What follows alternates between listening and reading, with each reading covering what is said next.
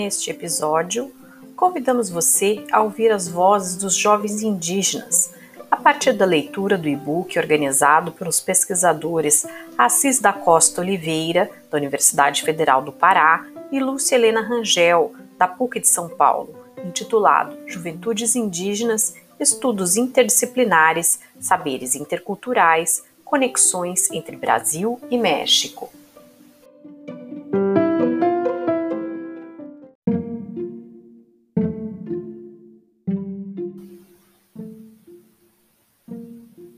Como explica Gerson dos Santos Luciano, indígena Baniwa e professor adjunto da Faculdade de Educação e diretor de Políticas Afirmativas da Universidade Federal do Amazonas, para muitos brasileiros brancos, a denominação de índio tem um sentido pejorativo, resultado de todo o processo histórico de discriminação e preconceito contra os povos nativos da região para eles, o índio representa um ser sem civilização, sem cultura, incapaz, selvagem, preguiçoso, traiçoeiro, etc. Para outros ainda, o índio é um ser romântico, protetor das florestas, símbolo da pureza, quase um ser como das lendas e dos romances. Mas com o surgimento do movimento indígena, organizado a partir da década de 1970, os povos indígenas do Brasil chegaram à conclusão de que era importante manter, aceitar e promover a denominação genérica de índio ou indígena, como uma identidade que une, articula, visibiliza e fortalece todos os povos originários do atual território brasileiro e, principalmente, para demarcar a fronteira étnica e identitária entre eles, enquanto habitantes nativos e originários dessas terras, e aqueles com procedência de outros continentes, como os europeus, os africanos e os asiáticos.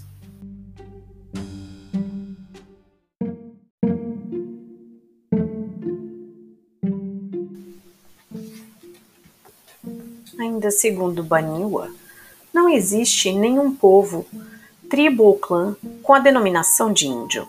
Na verdade, cada índio pertence a um povo, a uma etnia identificada por uma denominação própria, ou seja, a autodenominação, como o Guarani, o Yanomami, o Caingangue, etc. Assim, falar hoje de índios no Brasil significa falar de uma diversidade de povos, habitantes originários das terras conhecidas na atualidade como continente americano. São povos que já habitavam há milhares de anos essas terras muito antes da invasão europeia.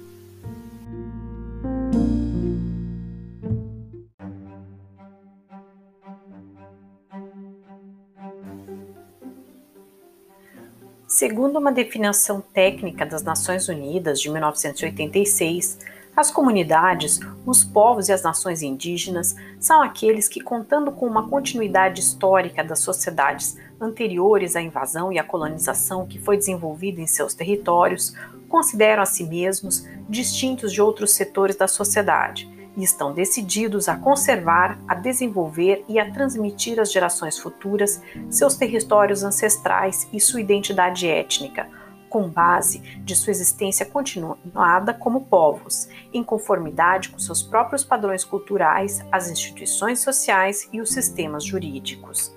Porém, como alerta Délio Firmo Alves, do povo de Sana, os povos indígenas, contudo, constituem um dos segmentos mais vulnerabilizados da população brasileira, estando sujeitos em grande medida a vários tipos de violência, seja sexual, seja por conta da exploração do trabalho, inclusive infantil, doenças, alcoolismo, pedofilia, dentre outros além de estarem sujeitos ao baixo nível de renda e carência de acesso a serviços públicos essenciais, os jovens indígenas convivem ainda com invasões e degradações de suas terras, o que os obriga a buscar, em muitos casos, o êxodo para as grandes cidades. Por essas e outras características, existe a necessidade de se buscar novas respostas para a sobrevivência física e cultural dos povos indígenas.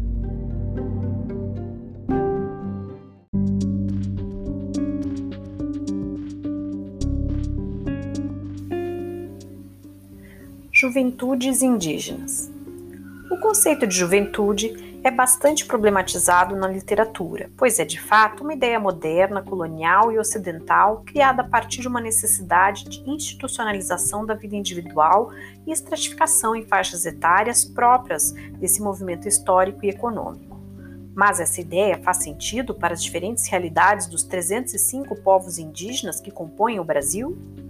Segundo Marcos André Ferreira Estácio, professor adjunto da Universidade Estadual do Amazonas, é importante destacar que em muitas etnias indígenas brasileiras, a juventude não é considerada nem como faixa etária, fase ou etapa da vida, nem em seu aspecto geracional.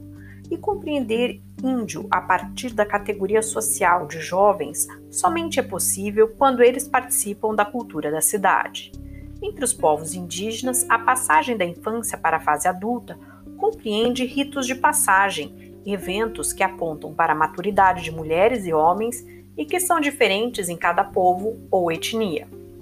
Para Adélio Firmo Alves, indígena do povo de Sana, bacharel em Direito pela Universidade Estadual do Amazonas, que foi presidente do Conselho Estadual da Juventude do Amazonas e falecido em janeiro de 2018, quando falamos de juventude indígena, é preciso conhecer a singularidade de cada povo, suas culturas, crenças e tradições. Na cultura de muitos povos, ainda prevalece o entendimento de que não existe o conceito de jovem como categoria geracional, ou se é criança ou adulto do ponto de vista de direitos e deveres de cada povo.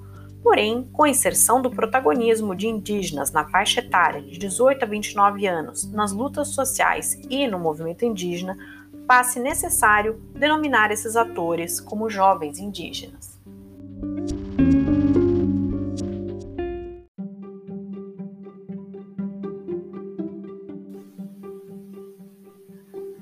Assim, para os organizadores da obra, o designar juventudes indígenas no plural, posto que não existe uma única forma de ser jovem indígena, está-se diante de uma miríade de expressões identitárias, ainda pouco conhecidas pela academia e com muitas implicações entre os povos indígenas e o campo juvenil.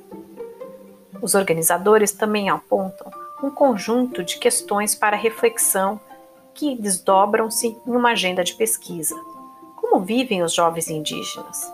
Como se divertem? Quais são seus interesses? Sobre o que aprendem e como fazem? Como ocupam seu tempo?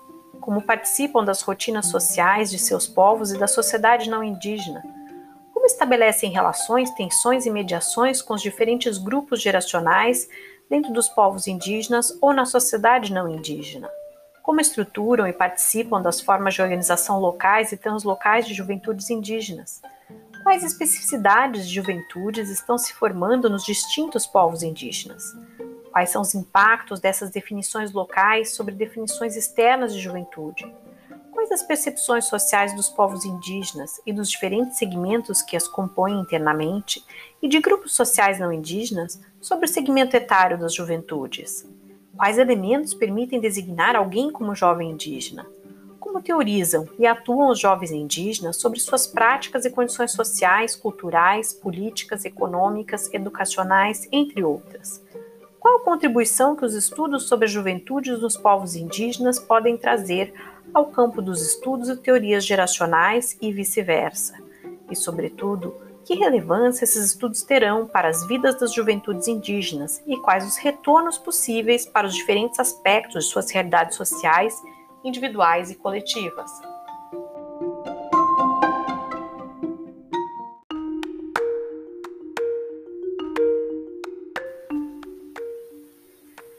Pariclícia Viana, Edgar Correia Canaicô, Ana Glupatê, estes dois membros dos povos Chacriabá e Laclenhoc Choclen, respectivamente, e Kátia Marreiri, autores de Um Pé no Mundo, Um Pé na Aldeia, jovens indígenas e o contexto universitário, o acesso de indígenas ao ensino em nível superior aconteceu em diferentes frentes, começando pelo setor privado e se ampliando em instituições públicas estaduais e federais. Nesse contexto, Souza Lima e Paladino identificam duas principais demandas que influenciaram a busca por formação universitária. Primeiramente, diante da imposição de escolas dentro das terras indígenas, surge a necessidade de formação de professores para atuar em um viés educacional intercultural, bilíngue, diferenciado e específico. Mais tarde, com intensa mobilização política indigenista no país e na América Latina de modo geral, passam a adentrar cada vez mais espaços políticos de disputa, bem como assumir cargos e lideranças em organizações governamentais e não governamentais.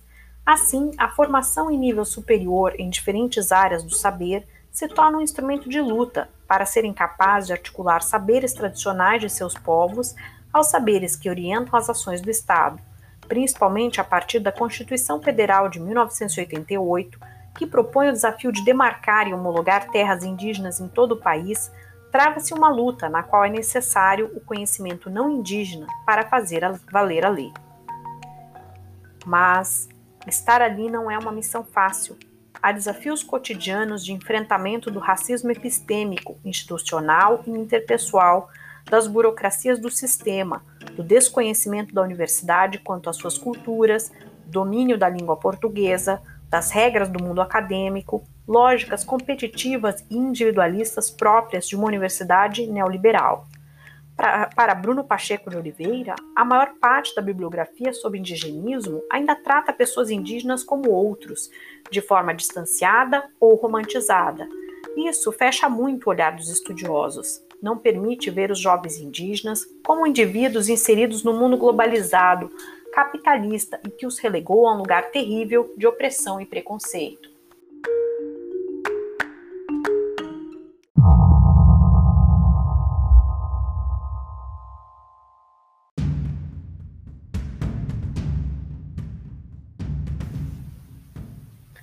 Na madrugada de sábado, dia 19 de março de 2016, o estudante de veterinária Nelei Fidelis, indígena caingangue e cotista da URGS, foi agredido por um grupo de rapazes que, segundo testemunhas, seriam estudantes de engenharia daquela universidade e mais um estudante da PUC-RS. A agressão se deu diante da moradia estudantil da URGS, no centro de Porto Alegre. Segundo Nelei, tudo aconteceu quando o grupo de rapazes começou a provocá-lo dizendo: O que esses indígenas estão fazendo aí? O que gerou uma discussão e, em seguida, as agressões.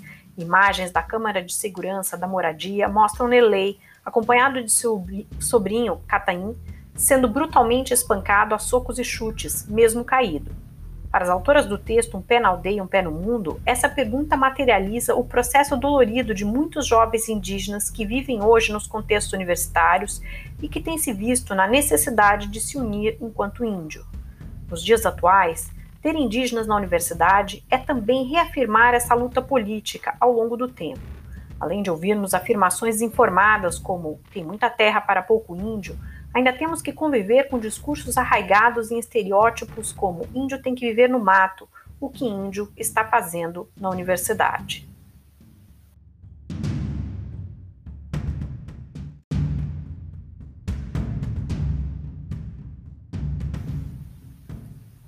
Diante da inserção na universidade, podemos questionar como esses jovens agregam saberes não indígenas ocidentais e a cultura capitalista aos saberes tradicionais passados pelos mais velhos da aldeia e seus valores coletivos. O que esses estudantes têm a dizer sobre essa relação? É de fato uma nova luta e resistência? A superação da tutela? Não seria essa mais uma forma de colonização de seus saberes? Assim, Diante da crescente presença de indígenas nas universidades, há necessidade de verificação das realidades de permanência. Não é suficiente acessar as vagas, é preciso permanecer com qualidade, superar barreiras com burocracias demasiadas, desconhecimento da dinâmica acadêmica, solidão e falta da rede familiar, dificuldades financeiras, dificuldades na redação do português. Além disso, é preciso considerar as opressões étnico-raciais e o desconhecimento da universidade diante das realidades desses povos. Com isso, as demandas de indígenas no espaço universitário têm mobilizado a movimentação política desses estudantes de forma integrada ao movimento indígena nacional.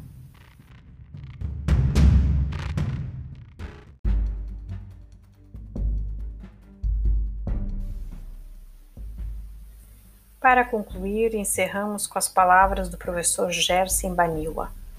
Os povos indígenas formam o segmento social mais resistente às tentações do capitalismo selvagem. Resistem porque querem continuar vivendo sob os princípios e valores socioculturais, econômicos e espirituais herdados de seus ancestrais, fundamentados nos valores comunitários de solidariedade, partilha, reciprocidade, interdependência e organicidade cósmica. Seus modelos de vida tradicionais, vivenciados nos tempos atuais, se não podem ou conseguem ser alternativas de vida à sociedade moderna, são experiências que podem ser referência e exemplo, inspirando pessoas e grupos a pensar que o capitalismo não precisa ser e não é a única forma possível para se existir e viver no mundo. Os jovens indígenas de hoje precisam ser ainda mais resistentes do que as gerações anteriores para enfrentarem e sobreviverem à sofisticada e sistemática tentativa de negação e destruição das múltiplas identidades, das culturas, das tradições, dos valores e da sociobiodiversidade do planeta em nome de uma modernidade monocultural e universal.